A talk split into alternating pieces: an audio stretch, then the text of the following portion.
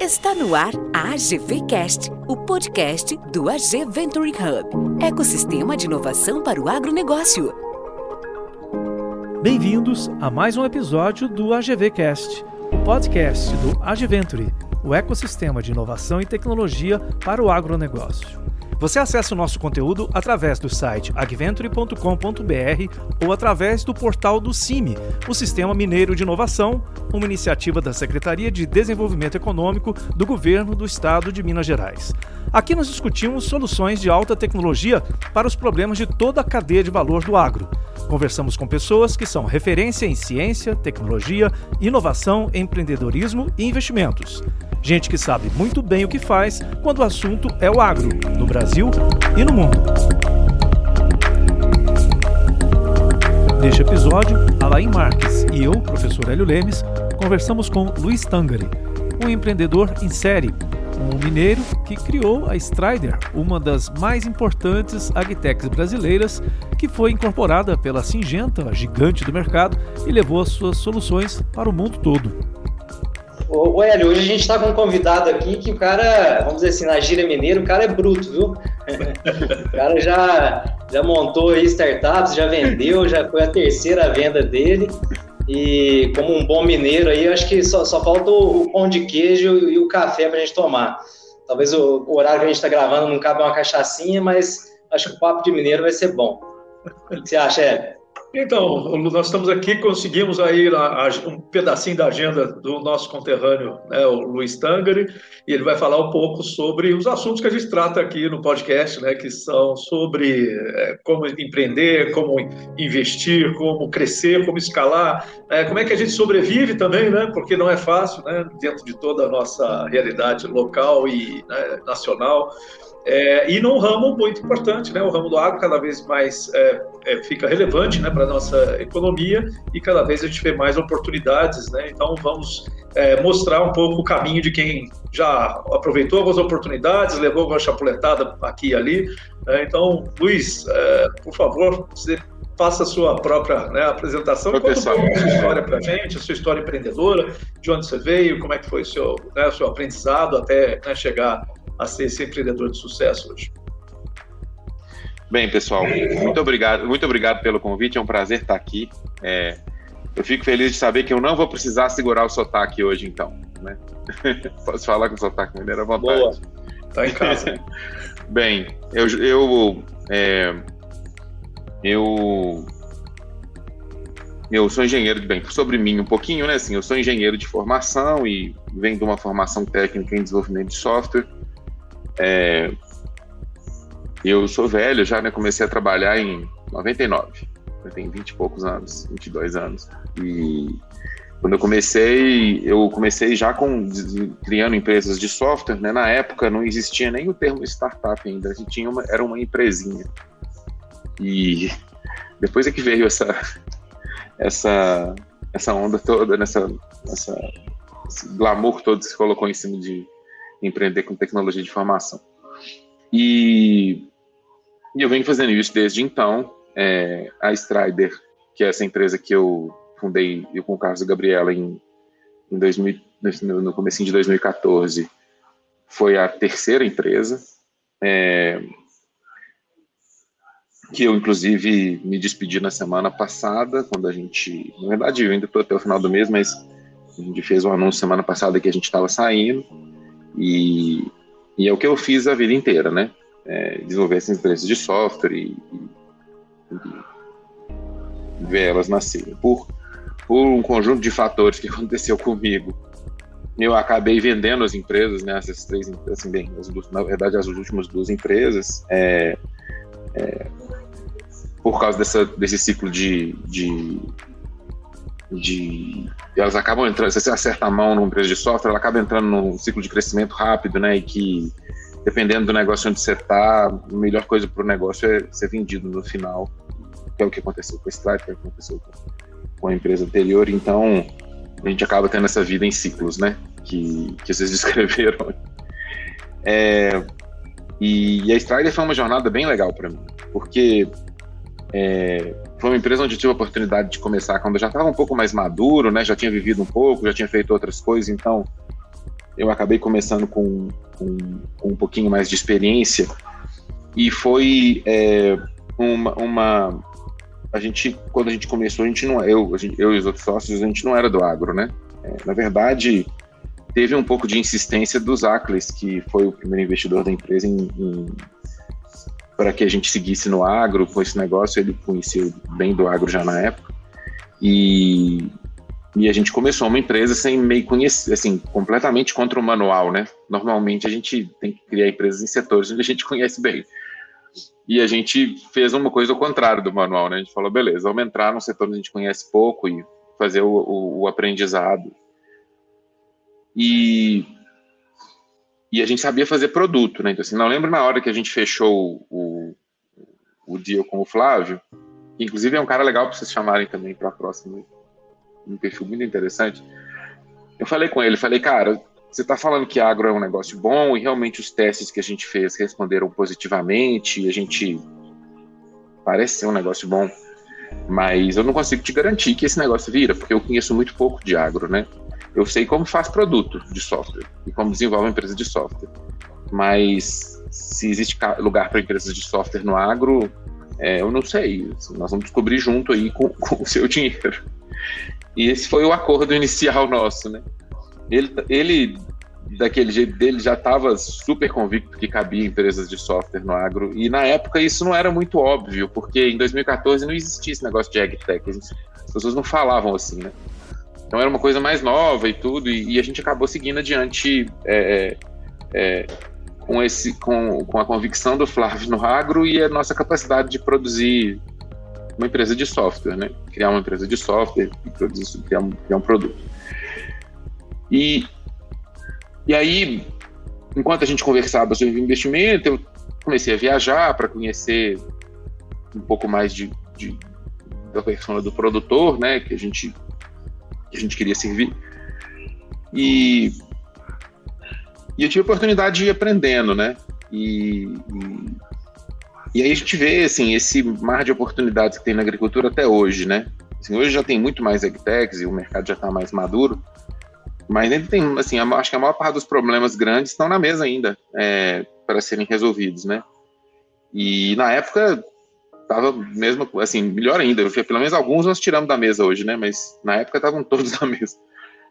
E, e eu fiquei muito feliz em ver a oportunidade, sabe? Então, é, eu lembro eu visitando os produtores no Mato Grosso é, e, e, e, assim, sempre pedia para ver os, os, como é que é o, o que a gente chama no, no, nosso mundo de software aqui de unit economics, né? Assim, como as finanças do, do negócio das pessoas funcionam.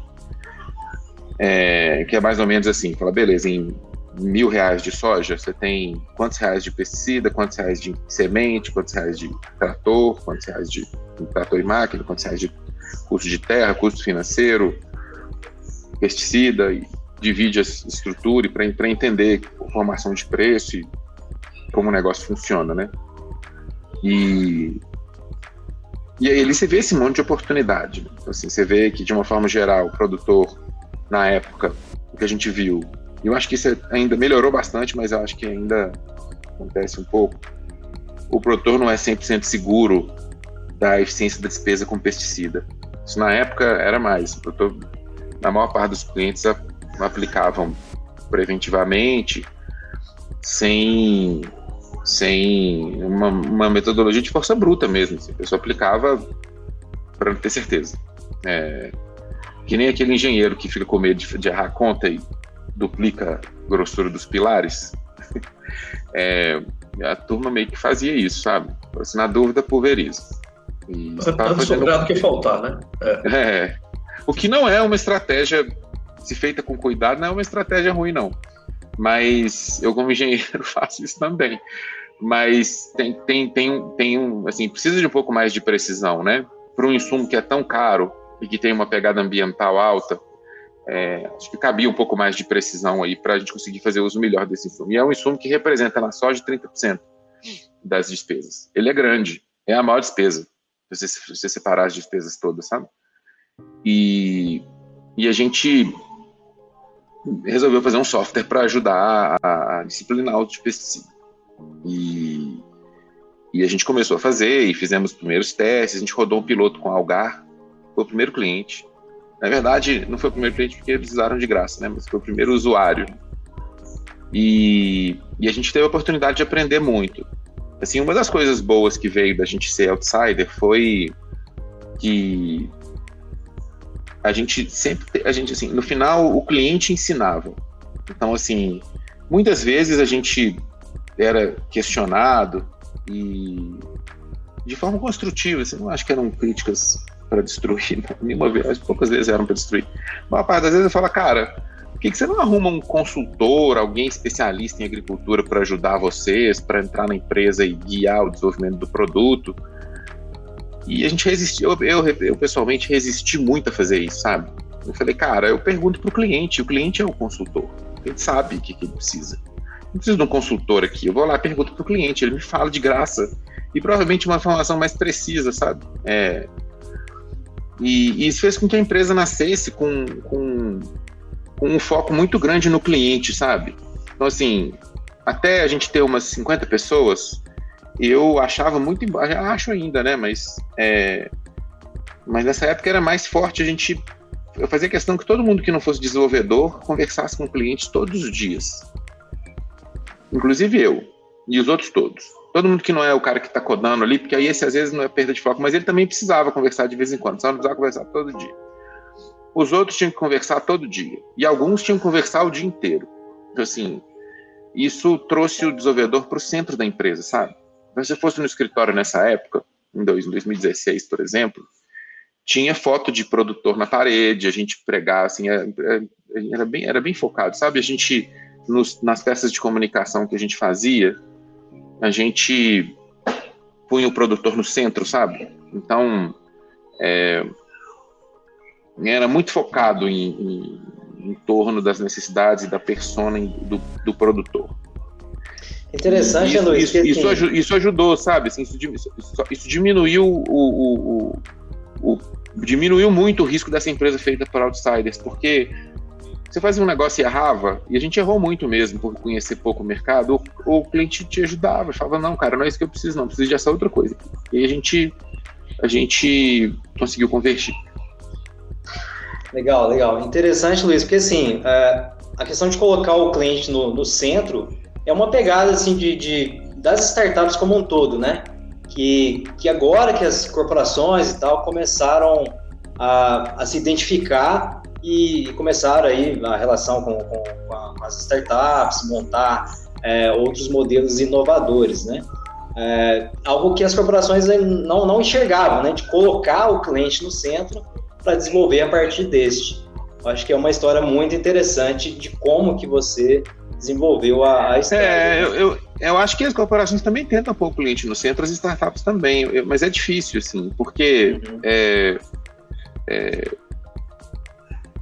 apesar de parecer óbvio, né, a gente fala assim, putz, mas é óbvio, né, é, não é possível que você não vai fazer isso. Mas é, a complexidade do negócio, dos negócios e, e, e, a, pressão do dia a dia ali de fazer a empresa virar, ou na, na numa corporação a complexidade da estrutura mesmo é, faz as pessoas perderem de vista o, o, o, o objetivo da empresa que é servir os clientes dela. Então, por exemplo, é, eu, é, é comum startups que o, que, o, que o time não é focado no cliente, é focado no produto. É, e, e, são coisas diferentes. Não, não, eu, assim, eu acho que até em certo momento você pode focar no produto, mas tem sempre um risco de você começar é, isso deixar de, de, ser útil, né? E se você não for útil na, numa startup é mortal, né? E, então, assim, isso é, isso é, uma coisa que a gente vê, e é, e é fácil perder o foco, porque você está desenvolvendo um produto, o produto é tão legal, você quer fazer a melhor coisa, você já tem uma visão do que você quer na sua cabeça, então você vai baixar ali e vai, e vai fazer. Você está focado em vendas, é, você vai, pode até conversar com o cliente todo dia, mas você não está você não tá ouvindo nada, você está só falando. E você está lá tentando fazer eles comprarem o que você tem. E assim, é, que, apesar de você conversar com o cliente todos os dias, se você não estiver ouvindo, não ajuda muito. Você vai, provavelmente você vai bater a meta se tiver um produto forte e as pessoas vão comprar, mas você aprende pouco e você não vai conseguir ajustar a trajetória ouvindo pouco. Né? Então, então assim, eu, eu, eu acho que, que, é sempre é uma coisa que, que é um risco tanto para os grandes quanto para os pequenos, eu acho, assim, né? Desculpa, não interrompi. Não, nessa, nessa época você tinha a equipe, você falou de 50 pessoas, por volta de 2014, 2015. É, não, não. não? 50, 50 pessoas, eu acho que era no final de 2015. 2014 a gente era menor, a gente tem uns 30. E, assim, e como é que era o perfil dessa equipe? Você era mais desenvolvimento e, ou mais agro? Como é que era o equilíbrio de especialidades? É, não, não tinha ninguém do agro. ninguém. É, a gente tentou e deu errado, a gente mudou a estratégia. Então, assim, tinha.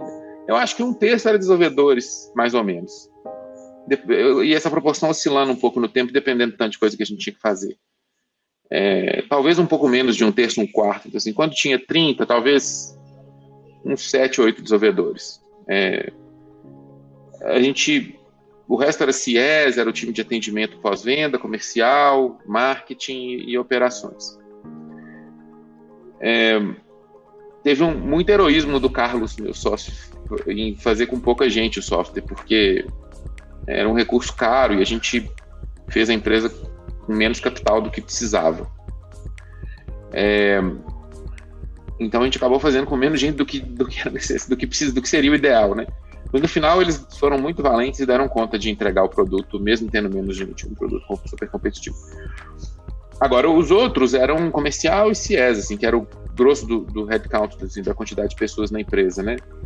E, e, a gente começou, a primeira tentativa foi trazer alguém do agro, sabe? E a gente fez um primeiro time de, de comercial que era gente do agro.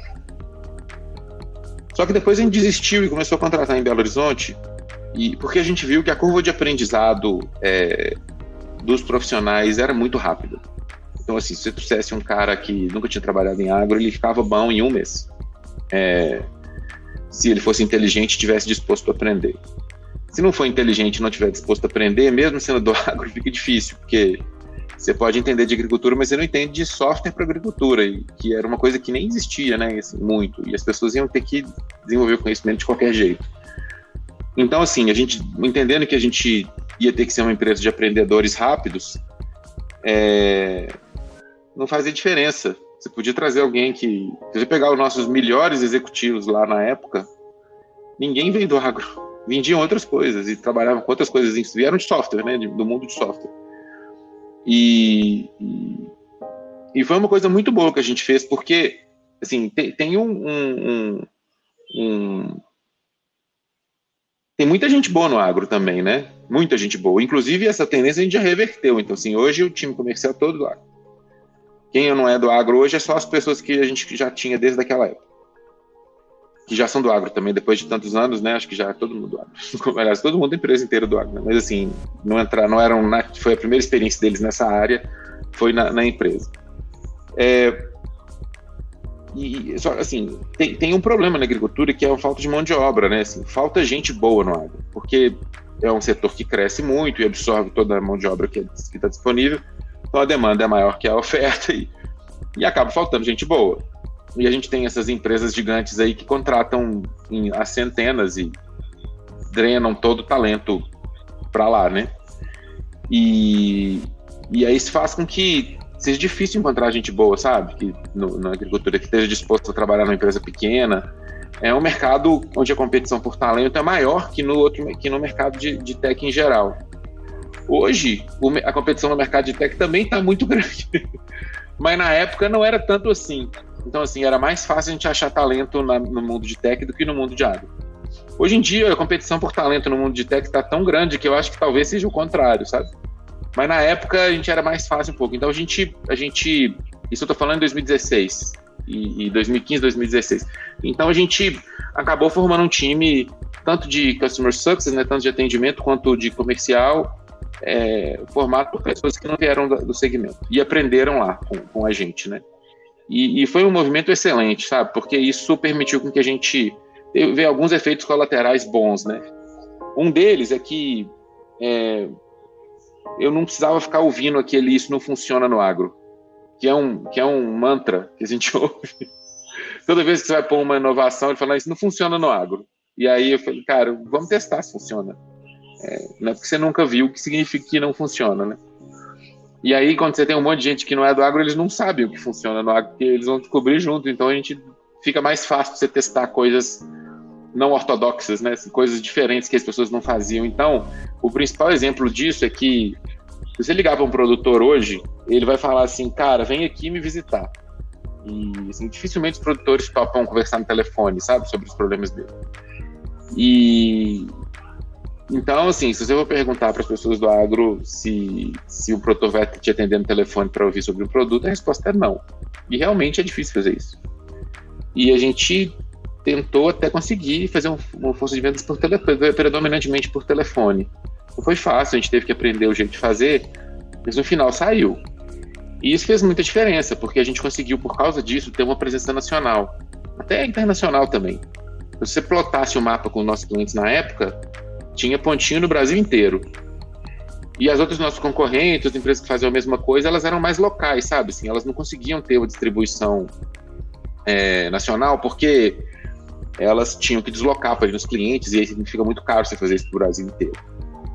A gente também viajava muito, mas assim, uma parte grande do, do funil de vendas era feito por telefone.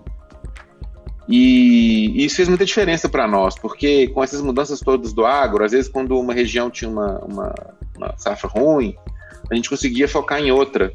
Então, e quando a gente aprendia numa região, levava para outra. Então, facilitou o processo de descoberta, sabe? E permitiu a gente ficar maior mais rápido.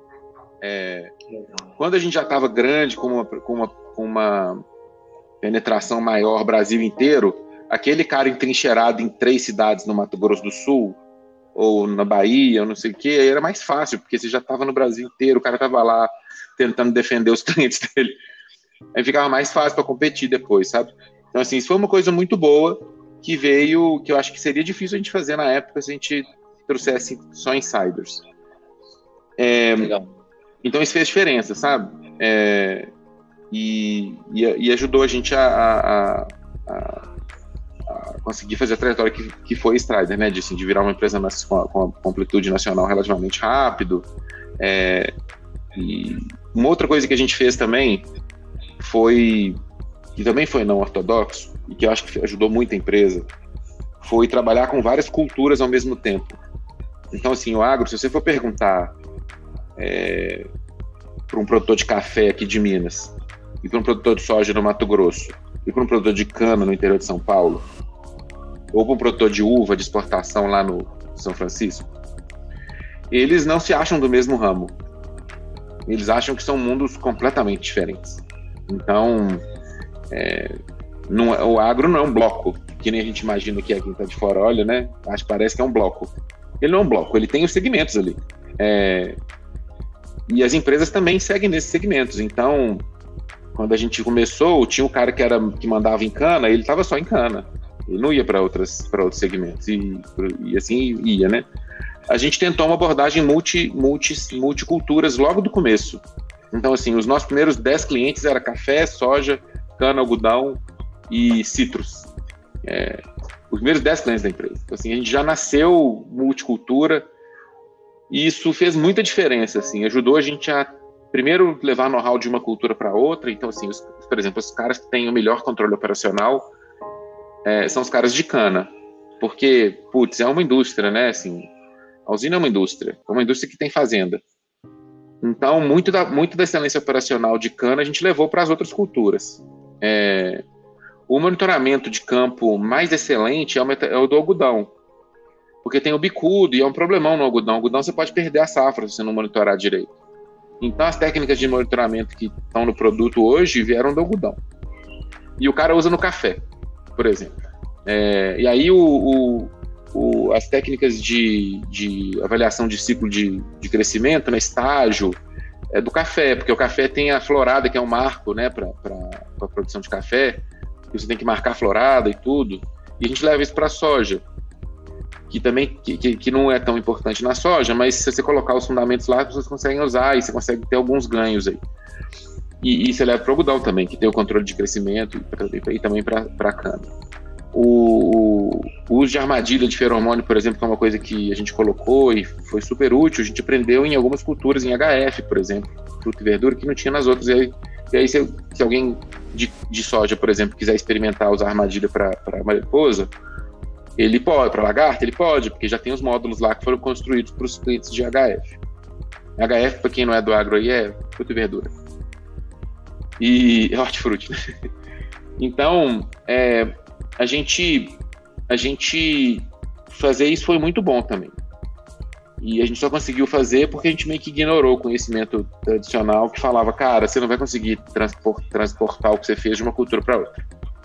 E realmente é difícil também. Se você, você tenta levar para um produtor de café uma referência de soja, ele vai falar, cara, isso não tem nada a ver com o que eu faço. É outra coisa. E, e a gente foi aprendendo a partir daí, sabe? Legal. Ô Luiz, e Beleza. Pegando o gancho do que você comentou também, da, de como que vocês entravam em contato com os produtores e tal, do, do funil de vendas, queria que você falasse um pouquinho mais do, do, de como que foi o seu processo de escalada, o processo de, de máquina de venda escalada, e linkasse também com a importância de, do investimento em VC, é, de, de como que você ganhou escala com a Stride. Bem, a gente é, foi o ciclo inteiro, né? Assim, é, quando você põe a mão em capital de risco, é, assim, as pessoas glamorizam muito capital de risco. Eu acho que eles não deviam fazer isso, porque quando você põe a mão em capital de risco, o relógio começa a, a ticar, né? Você precisa entregar resultado. É, o, o, investidor de capital de risco, ele quer o retorno em múltiplos, ele não quer em porcento, ele quer 30% ao ano, ele quer duas vezes, três vezes ao ano para compensar o risco, porque ele sabe que a maior parte dos investimentos que ele vai fazer não vão virar. Então, é, você, você, entra numa corrida, né? Você precisa entregar crescimento. O, o, o, o arquétipo de uma empresa de software é, tradicional, que é o modelo que foi copiado do Salesforce, é a empresa crescer três vezes ao ano, duas vezes, três vezes, três vezes, duas vezes, duas vezes, duas vezes.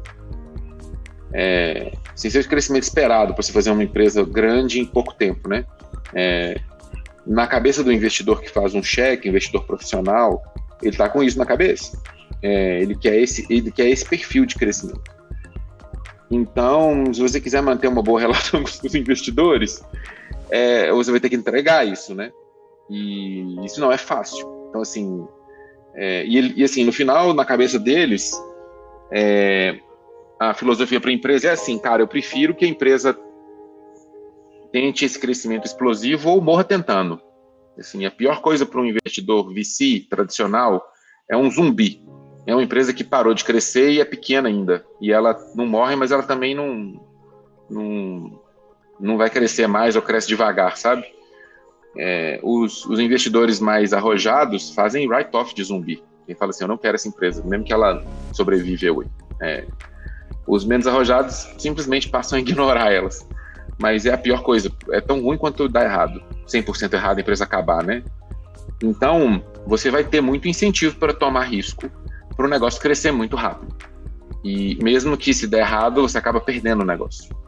E isso faz com que você tenha um mindset diferente na hora de tomar as decisões ali de fazer, e qual que você vai priorizar, e quanto, quanto, quanto de risco você vai tomar nas suas abordagens, porque no final o jogo é ou você cresce três vezes ao ano ou, ou, ou você perdeu.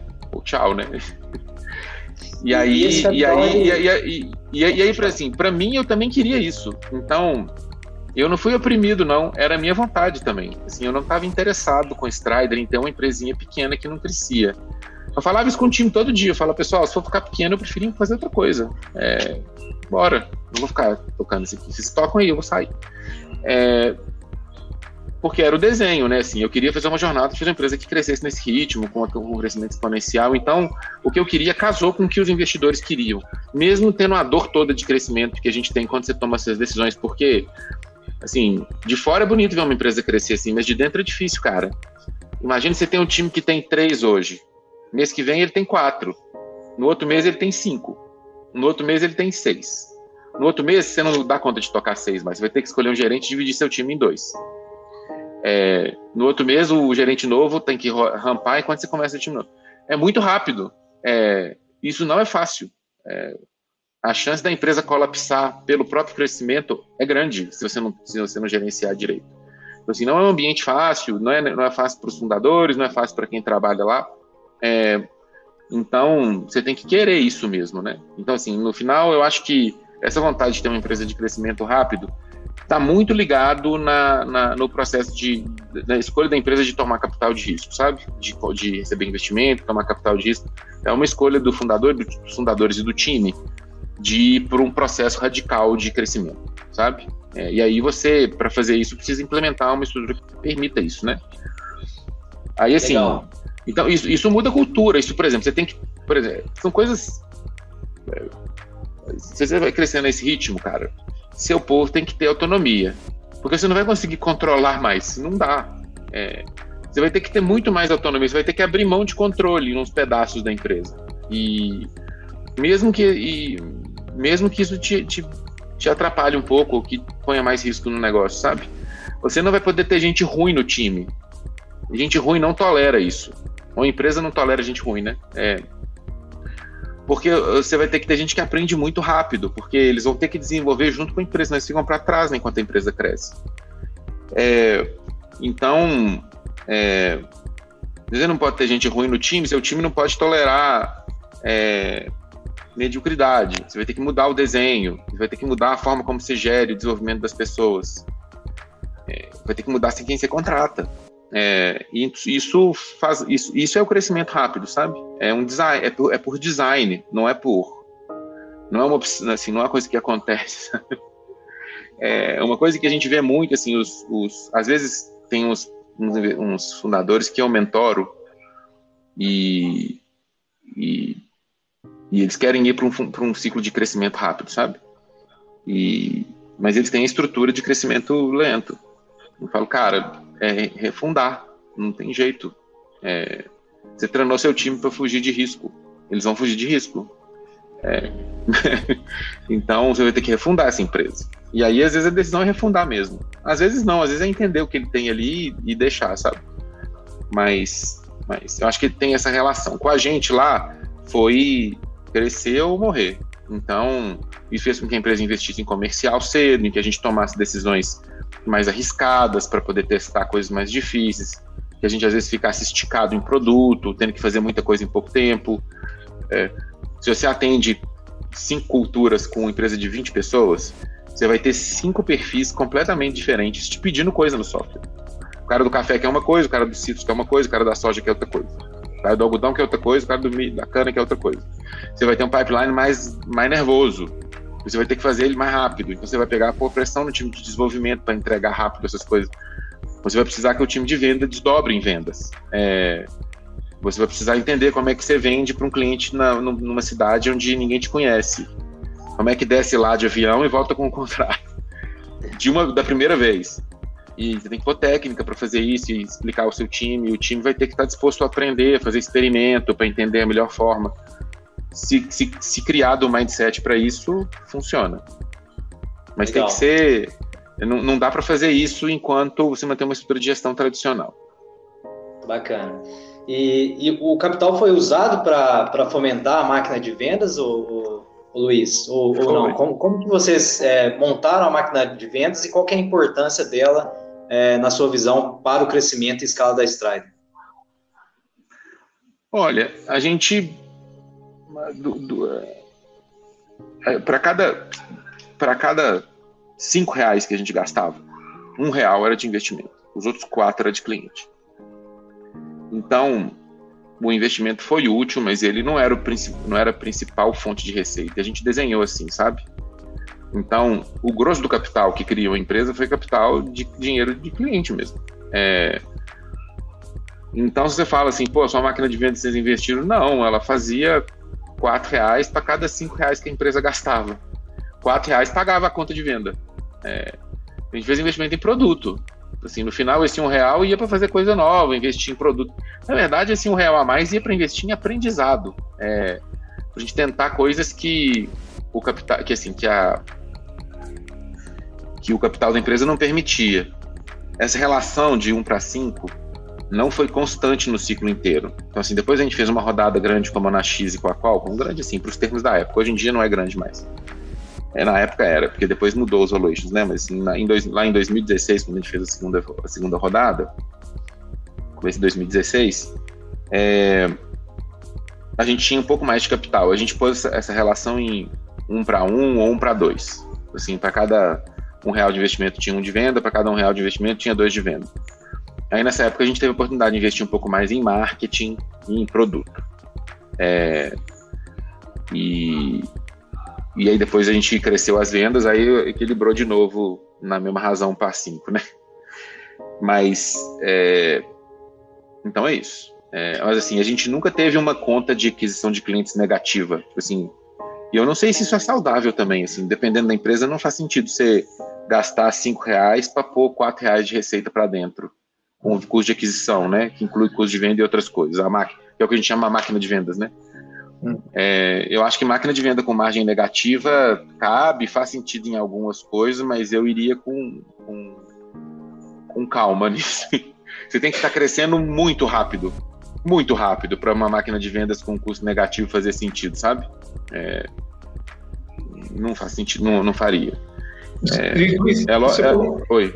Você falou que fez um, um parte do investimento desse, desse investimento em produto, na verdade, foi em aprendizado. Como é que foi esse processo de aprendizado? Você teve transferência de tecnologia com a universidade, teve parceria com empresas, os próprios empresas do mercado, elas fizeram algum tipo de aproximação e você aprendeu com elas? Como é que, como é que foi esse processo? Como é que foi esse investimento em aprendizado? Olha, assim, a gente, a gente tem uma relação boa até hoje, eu tenho, né, com a universidade, gosto muito da turma da Exalc lá, são, são excelentes, é o centro de, de excelência de agro, de agro no Brasil, em, em de universidade, né, e a gente tem uma relação boa com a Embrapa também, e com os outros com as outras com as associações e, e, e, e os centros de, de excelência do, do, mercado como um todo. Mas assim, quem ensinou a gente mesmo foram os clientes.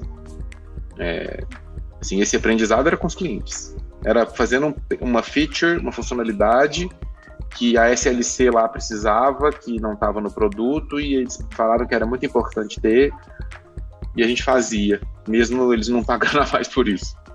É, porque a gente achava que aquilo ali valia a pena, que outras pessoas iam querer usar também, sabe? Ou a, ou a Raizen, ou um pequeno também, que a gente às vezes queria, achava legal e queria, achava que isso conseguia conseguia incorporar no produto, né? Então, assim, você tem um produto que já vende, que já é capaz de trazer receita, e você continua investindo nele, é, fazendo outras coisas que, que você acha que funciona. E eu falo aprendizado porque muitas coisas dessas que a gente fez deram errado e a gente depois jogou fora. Então, é, a gente meio que aprendia, mas assim, a, a ferramenta para aprender é o produto, né? Porque como é que você, você como é que você aprende? O cara tá lá, você tem. Deixa eu dar um exemplo para vocês concreto aqui. O, o, o prende algodão fala assim, cara, eu acho que eu consigo usar essa solução suas para me ajudar com o controle, com o uso de regulador de crescimento, que é um problema no algodão, sabe? Ele fala, olha, o regulador de crescimento é um proxy importante para o controle de, de, de, insetos, né? E eu preciso ligar as duas coisas aqui. E aí, por que, que você não faz um módulo de, de, de regular crescimento pro pro algodão. E aí eu falo, mas o que, que você precisa exatamente? Ele explica lá o que, que ele precisa. E aí você faz. Pode ser que seja útil, pode ser que não seja. Se for útil, incorpora no produto. Se for ruim, você joga fora. É... E a gente fez isso. Então, por exemplo, isso aí fez parte do produto, incorporou e hoje tem lá no software. Uma outra coisa, tipo, por exemplo, automatizar a armadilha, a gente tirou, porque não fazia sentido, ficava muito caro a armadilha. E a gente não fez. É, armadilha de, de mariposa, né? É, e teve várias coisas que a gente desistiu, que não fazia tanto sentido e tudo, que a gente acabou jogando, assim, não incorporando, né? Mas esse processo de tentativa e erro foi o que fez o produto crescer, sabe? Legal. E eu, e eu acho assim, se tivesse que colocar onde foi o capital de risco, para mim foi aí. Porque Legal. se a gente não tivesse capital de risco, eu ia tirar daí, sabe? Aí era onde dava para não gastar, se quisesse. O resto você tinha que gastar, porque você precisa de dinheiro para vender, para servir o cliente, para para dar manutenção no produto, né? E continuar, continuar sendo a melhor opção para aquilo que o produto se propõe. Porque o que a gente fez foi fazer o produto se propor fazer mais coisas. Mas o produto tem que continuar sendo a melhor opção pelo que, pelo que ele se propõe agora, porque senão o concorrente toma seus clientes, né? E então esse, esse investimento, esse kit aí não é opcional, a gente tinha que fazer de qualquer jeito. É, o, o, dinheiro do investidor foi para aprendizado, foi para errar, errar, fazer, fazer bobagem, errar e perder, aprendendo. Bacana. É, capital de risco é realmente. É lógico que sim, a ideia do capital de risco é fazer você crescer, né? Mas tem o aprendizado, né? É o capital que você usa mesmo para fazer esse. É, esse ué, mas, mas crescer como? É engraçado, né? Assim, como? É. Como que uma empresa cresce? Você vai olhar assim, por que, que ela cresce? É, ela cresce porque ela achou uma coisa nova que ninguém sabia e, e, e ela explora aquilo, né? para ela achar alguma coisa nova que ninguém sabia, ela tem que tentar, né, achar essas coisas. O diz que é para isso. Pelo menos um capital seed, né, que a gente chama assim, aquelas primeiras rodadas. Depois você vai pegar dinheiro para comprar propaganda no Google e, e, e, fazer outras coisas que não são menos experimentais, né? É, mas eu acho que assim, as primeiras rodadas é para é dinheiro para aprender. Legal. Ô, ô, Luiz, e assim, é, a gente observou sua história, você já é, montou e vendeu três empresas. Queria que você voltasse um pouquinho na sua história empreendedora e contasse um pouquinho como que foi o processo desde a da Meritia, Meritia né? É, como que foi o é, a, a primeira eu não vendi não, não, não tinha esse negócio é, só corrigindo aqui a, a, primeira eu não vendi não, não tinha esse negócio de vender empresa em, em 2000 hum. em 2000 e, quando? 2004 não tinha isso hum. é, a segunda e a terceira sim é, Legal eu queria que você emendasse né, a, a processo que, que, que, você fez na Meritia e depois o processo também que você já fez na, na Strider. Como é que foi a venda da Meritia e depois pegasse o gancho para falar um pouco é, da a gente... Beleza. Cara, a gente não faz empresa para vender, né? Assim, eu nunca tive isso na cabeça, assim, vou vender a empresa, não sei o que fica fazendo isso. É, nenhum dos dois ciclos. É, você faz empresa para crescer e ficar grandona. Idealmente, você quer você quer fazer um titã ali, né? Uma empresa que vai dominar o segmento, ter um impacto grande e tudo. É, assim, as vendas dessas empresas foram um bom resultado financeiro para os investidores e para mim também, né? Mas não era o plano original, não. Eu acho que nem devia ser, cara. Eu acho assim, não acho que ninguém faz empresa para vender, isso não existe. É, então, assim, não, não, não foi por design, sabe? Foi porque aconteceu mesmo. Por exemplo, no caso da Strider, foi porque não cabia no mercado uma empresa de software independente no segmento de gestão de pesticida. Porque o cliente queria comprar tudo junto. Então, chegou no momento que a gente estava vendendo junto com a Bayer com a Singenta e com a Dupont, com a FMC. As empresas estavam. já estavam abraçado já. É, e aí, assim, não cabia uma empresa independente vendendo sistema de gestão de pesticida.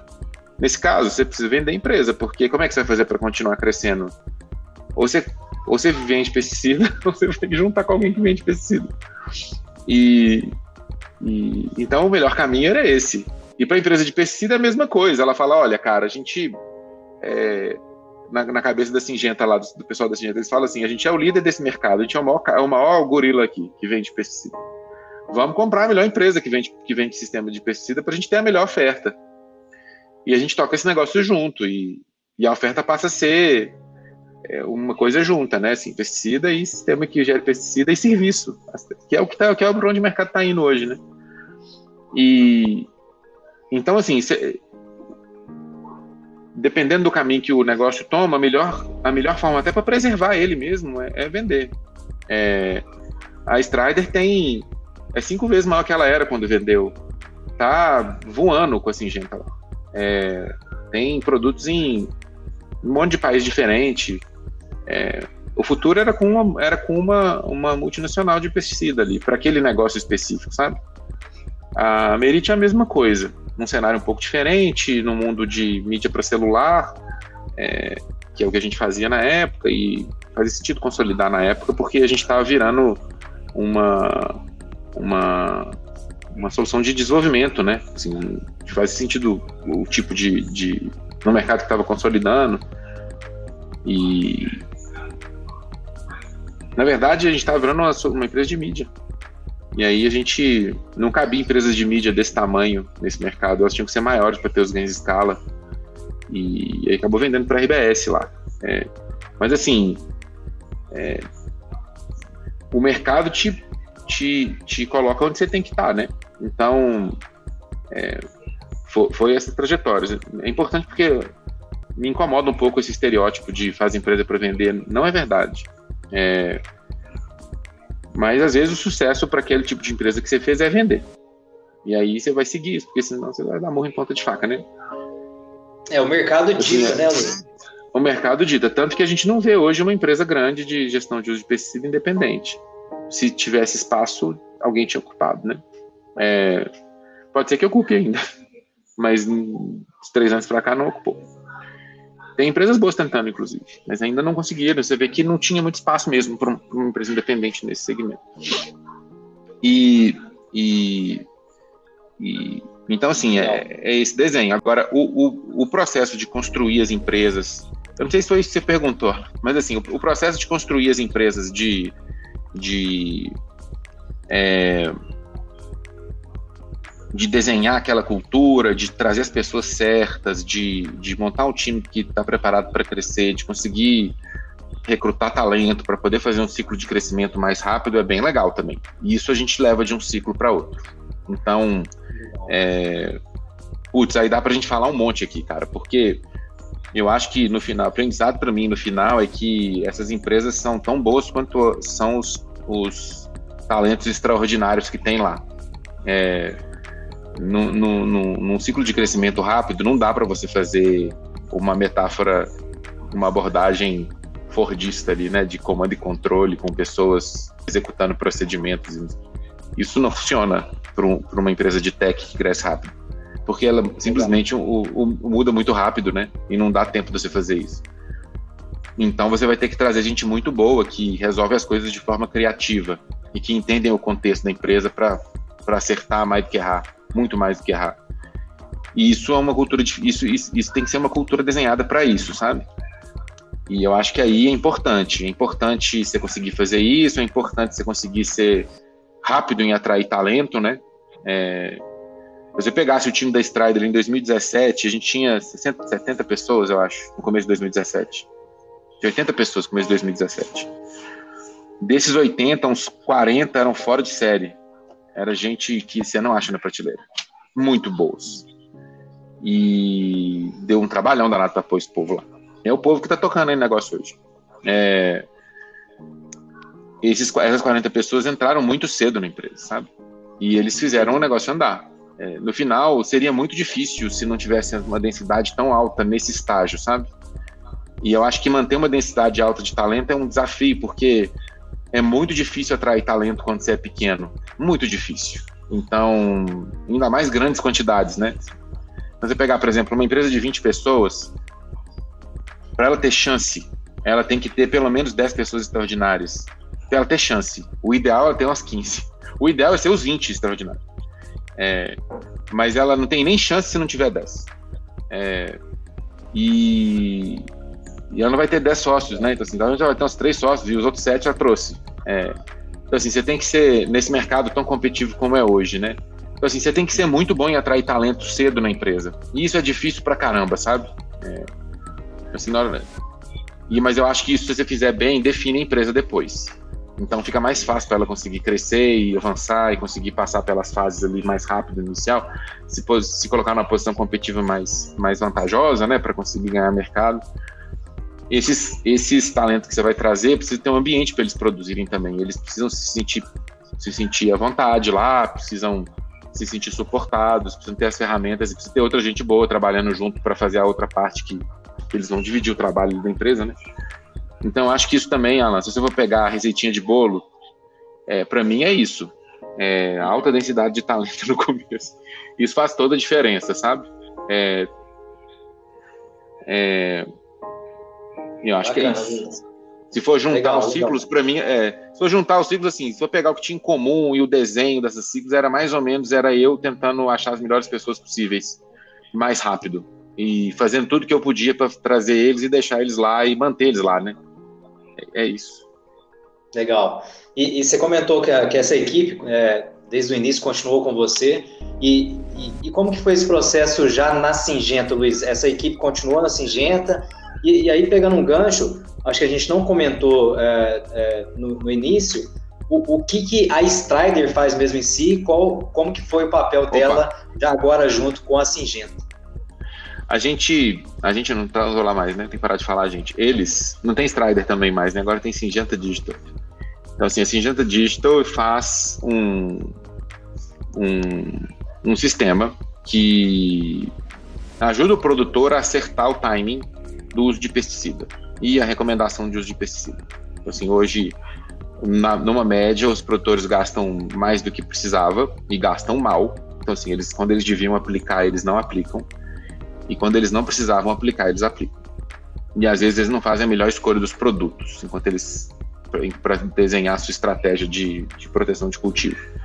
Isso faz com que eles tenham resultados subótimos, seja em ter custo desnecessário, seja em perder, em ter uma estratégia de proteção de cultivo falha, onde eles vão perder produto, perder produtividade.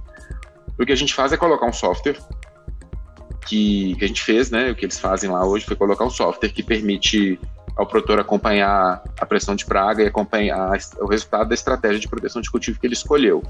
E aí ele faz os ajustes e ele consegue ter um resultado melhor, salvando aí uns 10% da despesa de pesticida.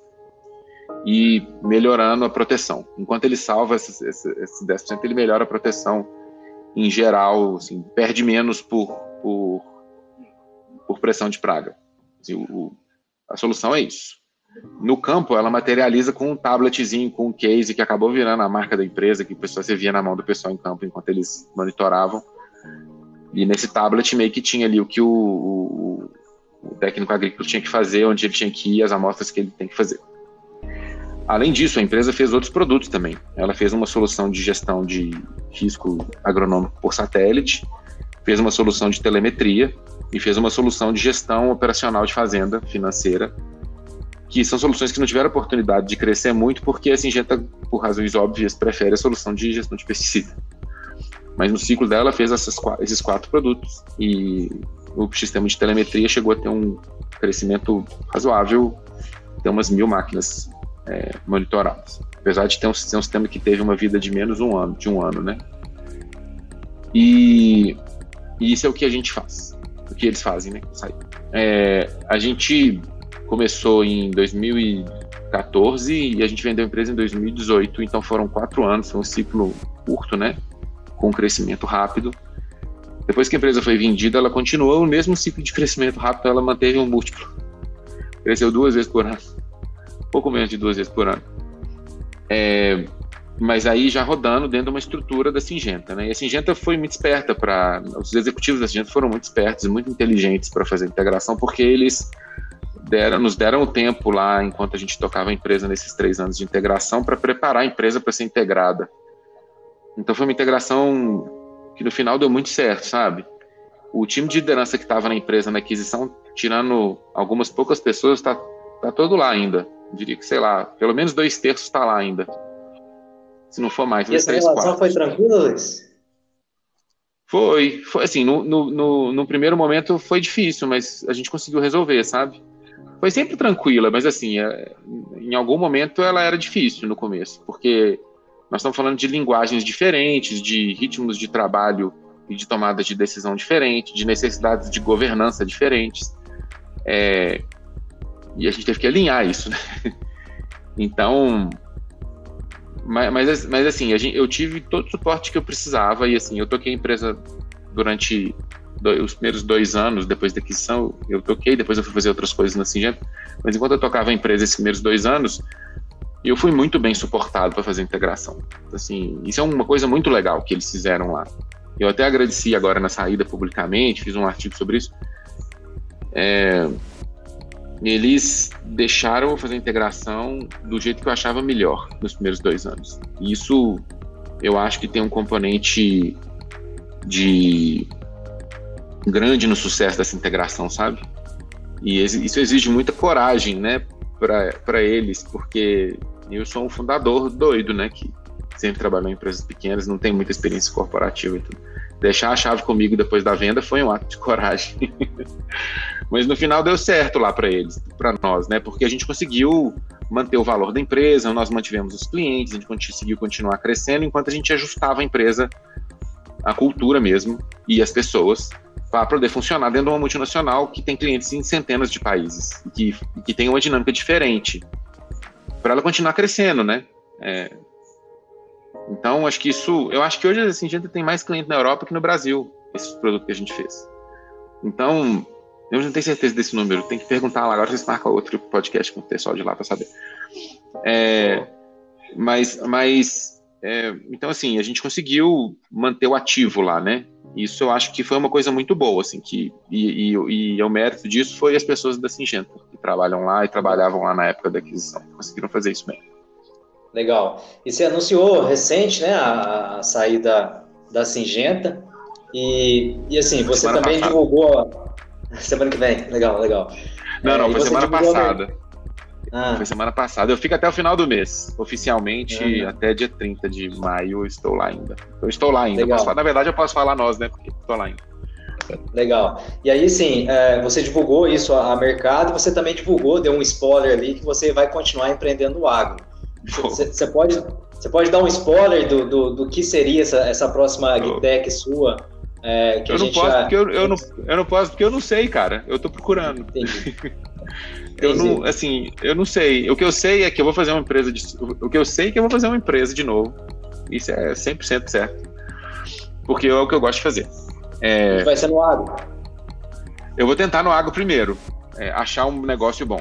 O, o, o problema de, de, Na verdade, eu tô tentando, já tô conversando com as pessoas. O problema é que é que você não sabe quando você vai conseguir achar um negócio, né? Isso é uma busca que você não tem data, né? Pode ser que eu apareça amanhã, apareça mês que vem, pode ser que eu fique um ano achando, procurando. E, e isso é a beleza disso, né? Você não sabe. É, e, e, e, como é que você faz essa procura? Como é que você está fazendo isso? Cara, agora eu estou conversando só, né? Mas depois é protótipo, faz um teste, vê se é útil para as pessoas. Assim, no final, eu acho que a, a busca por um negócio é a busca por tentar ser útil, sabe? Então, a pergunta que você faz para as pessoas, cara, como é que eu consigo ser útil para você, para a sua vida ser melhor do que era antes de mim? É, e isso é uma pergunta difícil porque o mundo já é bem otimizado já hoje, sabe? Então, assim, você conseguir melhorar o mundo é difícil. É, muita gente já tentou e melhorou muita coisa, assim. se achar um lugar onde dá para você ter uma contribuição positiva, e aí não é, não é dar para alguém ter uma contribuição positiva, tem que dar para eu e meu time ter uma contribuição positiva, porque se for para outra pessoa, o negócio é de outra pessoa, não é nosso, né? Então, é, eu acho que essa é uma busca que a gente não sabe. Pode ser que ache, eu espero que ache rápido, né? Porque é um saco ficar nessa situação procurando. É um saco, não, eu até gosto também, mas o mais legal é ver o negócio andar, né? E fazer outras coisas. Mas, mas você não tem controle, né? Eu espero achar rápido. Eu tô, olha, eu tô olhando. Eu, eu, gosto da área de crédito. Eu acho que o setor de crédito no agro tá, tá, tá quebrado. É, não funciona direito. Assim, não faz sentido o, que, o jeito que se pega dinheiro emprestado na agricultura hoje. Mas também não sei como, como é que faria sentido. É, mas a gente sabe que tem, assim, o agro brasileiro, se tivesse mais crédito, ia mais rápido o, o segmento agro como um todo, sabe? Olha o preço do milho aí, uai. E olha o tanto que gente que está plantando milho tinha que estar tá pondo dinheiro agora para a turma converter pasto em milho correndo para aproveitar esse preço e para comprar silo também. Então, assim, isso é um. Mas não tem tanto dinheiro assim para as pessoas fazerem. Então, esse é um problema. Outro problema é trading. Acho que assim, tem espaço para tradar melhores commodities. O outro problema é sustentabilidade. Assim, o Brasil vai, vai ter que resolver o problema de sustentabilidade aqui. Nós vamos ter que dar um jeito de explicar o que, que a gente faz. E a gente tem uma oportunidade de sustentabilidade no Brasil porque a soja que a gente vende aqui, ela tem 30% de floresta. A soja americana ou a soja chinesa ou a soja é, do leste europeu não tem. Já voa de avião em cima do meio oeste americano? Não tem floresta não, cara. É um quadradinho do lado. Ou um pivô do lado do outro, né? Vou em Sorriso aqui, é floresta pra caramba lá. É 30% floresta. E eu não estou defendendo incondicionalmente os produtores, porque tem muito produtor que faz coisa errada também, mas na média, os produtores brasileiros preservam. É, e eles não têm benefício nenhum de preservar, além de cumprir a lei. Assim, teria que ter algum ganho econômico para eles preservarem os 70%, os 30% de proteção lá, né? E não tem. Essa é uma outra coisa também que eu olho com carinho, sabe? Eu falo, putz, e o crédito, mercado de crédito de carbono e, e o mercado de produtos de agricultura que são sustentáveis. Outro segmento Legal. também que eu gosto muito é pecuária. Eu estou dando as dicas para vocês procurarem esse presente. O setor de pecuária, porque a pecuária está andando atrás do agro uns cinco anos. Então, assim, provavelmente é o que a gente viu acontecendo na agricultura vai acontecer na pecuária agora. Principalmente pecuária de corte. E tem empresas legais, tipo a Prodap aqui em Minas, que faz isso, a Ideagri. É, tem a Unfarm, que eu gosto, que é uma empresa de, de, de, de gestão de mastite. Mas, assim, tem empresas boas, mas de uma forma geral, falta muita, falta muita inovação ainda na, na pecuária, sabe? Tem, tem, tem ave suíno também, que é um outro mercado que, que tem muita oportunidade para fazer. Então, é, a gente olha, tem muita coisa, né? Eu não sei exatamente como eu consigo ajudar alguém, né? Assim, eu não sei agora. Tem que, vou ter que procurar, gente. Espero achar rápido. Se eu achar, eu vou, eu vou, vocês vão saber. Eu vou avisar para todo mundo que eu vou precisar promover, né? Boa. E, e são e, e os, os, exemplos que você deu de setores é, é interessante, Luiz, porque a gente vê um, uma, uma, crescente é, de startups nos setores, né? Como a gente tinha comentado off, a gente é credenciado no programa do MCTI, de inteligência artificial, é, que é o IA2 MCTI, né? Que é, o, que é o principal programa focado em inteligência artificial. E das startups que entraram no programa, muitas delas atuam nesses setores que você comentou é, que é o caso da, da Agronal na, na, parte financeira, a Agro também na parte financeira, de crédito, crédito de carbono, a parte de, de, de pecuária, é, Intergado, a Robatec. Então, são várias startups que estão tentando buscar um modelo ideal é, para atender consumidores é, e inovação nesse mercado. Né? Então, assim, interessante você comentar dos setores, porque realmente são setores muito. Essas, é, essas empresas que você falou e são muito boas, Intergado e Roboteca. Eu esqueci de citá-las, mas elas merecem, merecem ser citadas junto com as outras. Eu esqueci mesmo. São muito conhecidos os fundadores, inclusive, são muito boas. Principalmente da Intergado. Legal, é, legal. Mas assim, são poucas, né, se você for olhar. É, uhum, tem espaço para mais. É, mas tem, tem outros, Florestal também, nem começou Florestal. E tem espaço para caramba, é um mercado grande no Brasil, né? É, então eu acho que de food tech também, de comida, a parte de fruta e verdura nem começou, nem, é, a parte de fruta e verdura nem começou também, tem espaço. A gente ainda não tem muitas empresas verticais em cultura, sabe? Assim, agora já caberia uma startup de café muito boa, só café. Ou só. É, cana tem alguns verticais, né? É, a gente tem espaço ali para inovação. Né? Então, eu acho que tem muita oportunidade, está só começando, né? Legal. Bacana, Luiz. A gente já está caminhando para o final, Luiz. Aí no final a gente faz aqui um bate-bola. É, então a gente queria, queria observar com você assim, dicas né, que, que, que você possa dar para os nossos ouvintes. Então, uma dica de livro que você gosta e que você gostaria de indicar para o pessoal. Nossa, eu me prevenido. Deixa eu pensar aqui. De livro. Ah, bem, sobre, bem, sobre empreendedorismo, tem um que eu gosto muito é, tá na minha lista dos top 5 preferidos, que é o A Coisa Difícil das Coisas Difíceis, ou O Lado Difícil das Coisas Difíceis do, do, do Horowitz. É um livro legal. bem legal, ele é um livro que conta história, né, e mostra a, o mundo real, né, de empreender em tech, que é meio romantizado às vezes em, em outras coisas, e esse, esse livro eu gosto. É, tem um outro livro sobre tem um, tem um outro livro sobre liderança que eu gosto muito também, que é o que é o Billion Dollar Coach do, do Bill Campbell, que é bem legal. Eu não sei se tem traduzido. É, eu acho que deve ter, porque esse livro é bem famoso. É, de de mas assim, tem, tem os livros de conhecimento humano também. Eu sou nerd, eu leio muito. Posso falar de livro aqui uma hora. Assim, tem, tem tem livros de conhecimento que são úteis para empreender também. tipo Sapiens, por exemplo, que para mim explica como que as pessoas entendem as coisas, né? Assim, o valor da narrativa na construção da, das empresas, o, o que eu gosto. Eu leio os livros todos do Harari, acho super um autor brilhante.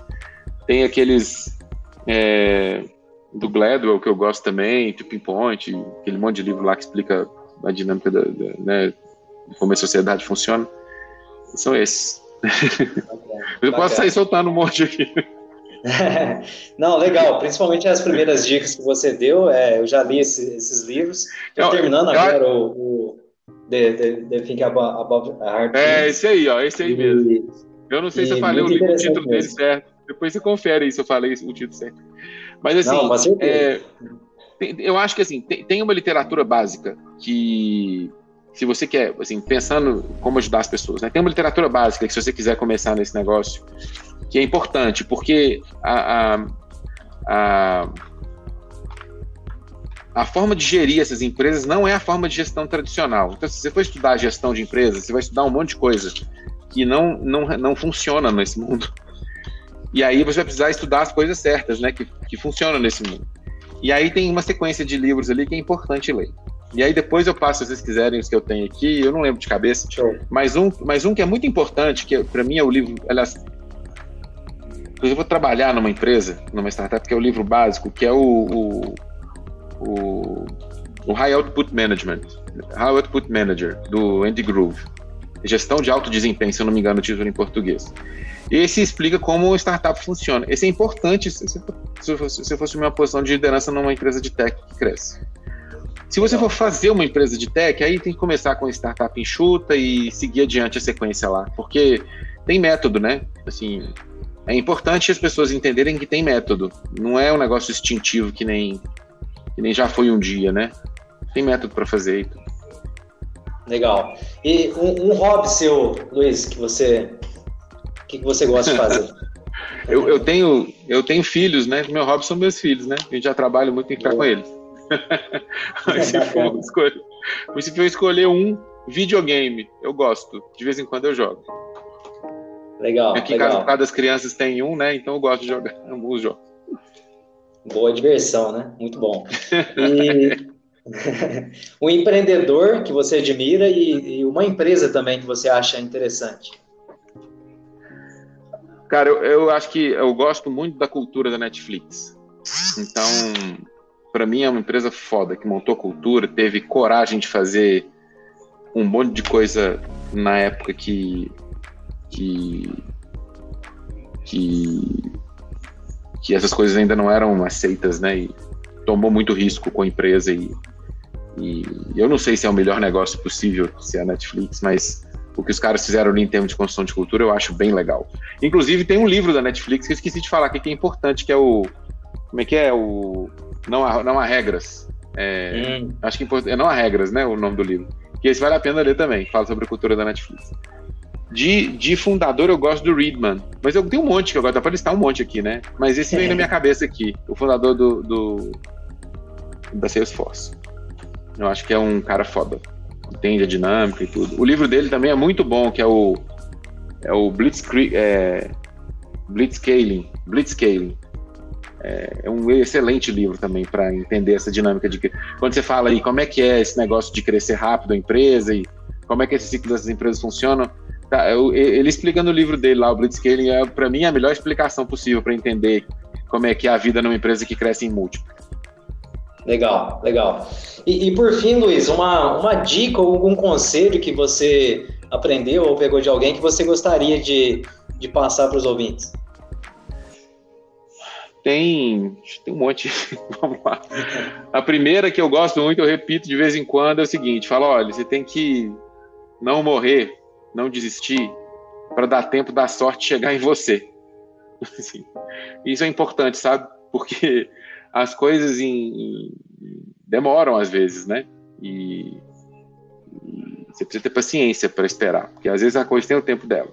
É, às vezes o negócio demora um pouco mais do que parece para para para aparecer, para se provar que é bom. Às vezes você vai errar umas duas ou três vezes a estratégia de crescimento para sua empresa e vai dar uma tropeçadinha e o importante é continuar, né? É, os, os melhores fundadores que eu conheço é gente, é gente obstinada, não desiste. É, eu não conheço nenhum que é mole.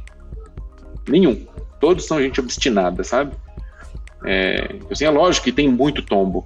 Eu também, um monte. Pode fazer um outro podcast só assim, dos tombos do Luiz. Tem, dá para falar duas horas. É, Eu devia ter falado aqui mais deles, né? Mas bem, pode fazer outro se vocês quiserem. A gente faz é, um episódio 2 depois. É, a gente faz os tombos do Luiz próximo. Tem, vai falar horrores. É, e, e, e, eu nem sei se eu sou um exemplo tanto assim, cara, mas você pegar os caras que, que tiveram muito sucesso, tem muito tombo. É, e os caras continuaram e tentaram de novo, e não foi simplesmente uma espera passiva, é uma busca ativa. E toma o tombo e aprende e volta diferente. E vai fazer diferente, sabe? E, então, assim, no final eu acho que essa é a principal é, coisa que separa quem ganha de quem perde, na minha opinião. Porque todo mundo vai errar, todo mundo vai vai ser uma estratégia que não funciona, vai errar alguma coisa, vai dar azar, que também acontece. E quando acontecer isso, tem que ter paciência, né, para tentar mais um pouco, para aprender e ajustar a rota. Então acho que isso é o, é o se fosse para dar um conselho só era, se fosse para escolher um conselho só para dar para meus filhos é, é esse. Muito bom, muito bom, Luiz. É, eu gostaria de agradecer, assim, é uma honra receber você aqui no, no, podcast. Acho que Não, é dicas muito interessantes e importantes para quem está começando a empreender, para quem já está escalando e também para grandes empresas que, que estão querendo inovar. Né? É, Hélio? Então, foi um prazer, prazer enorme, uma conversa muito agradável, acho que para todo mundo, né? E vamos fazer assim um episódio 2 com vários outros assuntos, né, que ficaram aqui né, na intenção, mas que a gente não desenvolveu. Se você topar, a gente faz um. um claro, é só combinar. Uma, você falou também, Alan, assim, gente, essa parte de, de, de como, sem, como encostar a corporação no processo de inovação desses, talvez eu consiga contribuir um pouco, porque eu vivi isso esses últimos anos, né? E tem muito para, acho que tem muito para crescer e para amadurecer é, nesse, nesse, nessa direção aí, né? É, obrigado, pessoal. É um prazer estar aqui. A honra é minha. É, adorei ter feito. Podem contar comigo aí pro, pro que vocês acharem que eu seja útil. E, e, e para quem está ouvindo aí, a oportunidade, o Luiz está à procura de, de boas ideias, boas oportunidades aí. é, viu? Ele, ele, vamos dizer. Eu estou à procura de. Mais do que importante, eu estou à procura de talento. Se alguém quiser ah, é. trabalhar numa empresa que vai crescer, naquele, ser o time inicial ali, pode me chamar. Tranquilo. Muito bom. Ótimas dicas e divulgando o pessoal também, o, o Luiz já disponibilizou a ser um dos nossos mentores aqui também do Hub Aceleradora. Então, as, as Agtechs que estiverem com a gente também vai contar com uma grande experiência do Luiz para ajudar elas a crescerem. Né? Muito bom. Obrigado, Beleza, Luiz. senhores. Muito obrigado. Tchau. Tá foi um prazer. Até mais. Você ouviu o nosso bate-papo com Luiz Tangari, empreendedor em série, fundador da Strider, uma das mais importantes agtechs brasileiras, e que foi incorporada pela gigante Singenta. Você ouviu o AGV Cast, o podcast do AgVenture, o ecossistema de inovação e tecnologia para o agronegócio. Você acessa o nosso conteúdo através do site agventure.com.br ou através do portal do CIMI, o Sistema Mineiro de Inovação, uma iniciativa da Secretaria de Desenvolvimento Econômico do Governo do Estado de Minas Gerais. Aqui nós discutimos soluções de alta tecnologia para os problemas de toda a cadeia de valor do agro. Conversamos com pessoas que são referência em ciência, tecnologia, inovação, empreendedorismo e investimentos. Gente que sabe muito bem o que faz quando o assunto é o agro, no Brasil e no mundo. Você ouviu o AGVcast, o podcast do AG Venture Hub, ecossistema de inovação para o agronegócio.